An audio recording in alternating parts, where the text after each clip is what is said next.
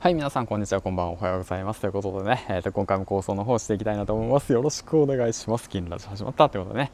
えーとコツコツ更新本日ヒマラヤ5本目ということでね配信の方していきたいなと思います。よろしくお願いします。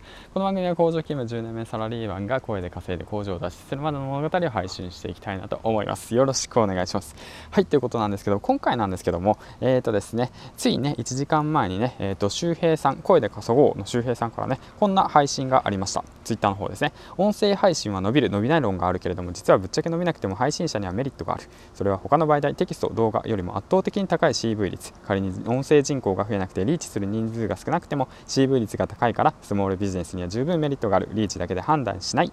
そういったね、えーと、ツイートの方を上げていてでねあの僕もねあのふと思ったんですよね、えっと、こうやってまあ僕の場合ですけどもコツコツコツコツ積み上げていって370倍以上をずっと配信をしていって少しずつね認知されるようになって少しずつね聞いてくれる方たちアクティブフォロワー数が増えていくと僕がねおすすめするその何て言うの本だとかねトーク術の本だとかこの本良かったよだとか、えー、っと紹介すると買ってくれるんですよ意外と、うん、だから動画 YouTube とかで説明するとかよりも何て言うんだろうな。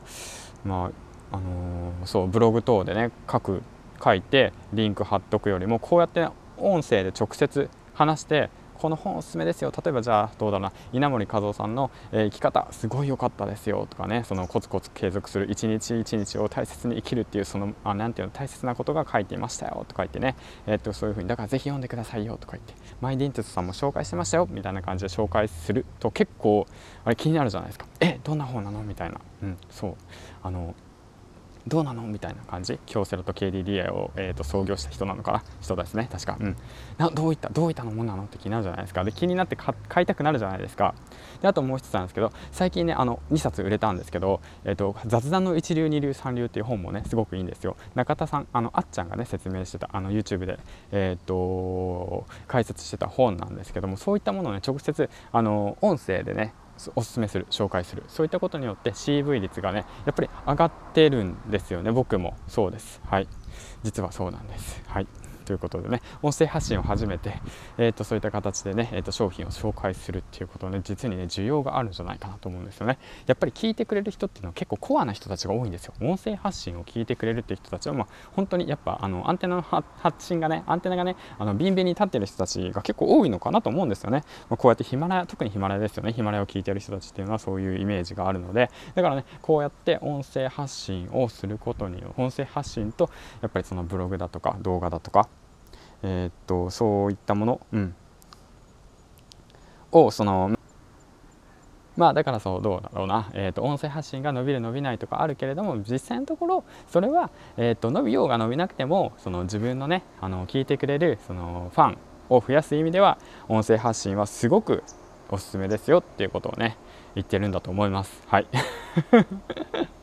まあ、僕なりに解釈してみました。はい、ということでね、えー、と最後にね合わせて聞きたいなんですけども。はいではねあの結構遡りますよ。第79話。はい第79話のえっ、ー、とですね。えっ、ー、とそうだな。0秒メモのお話ですね、うん、だから0秒メモのお話です。自分が何を考えたらいいのかわからない。何をしたらいいのかわからないって時に頭の中をしっかりと整理しましょうよっていうねお話をしております。よかったらまあ合わせて聞いてみてください。第79話のはずです。はい。結構こういうのねアドレブで全部やろうと思うとね何話なのかなって分かんなくなっちゃうんですよね。今だって370話ぐらい上げてるんで1話1話把握してないですよね正直。でもまあこれも新しいチャレンジです。はい。合わせて聞きたい。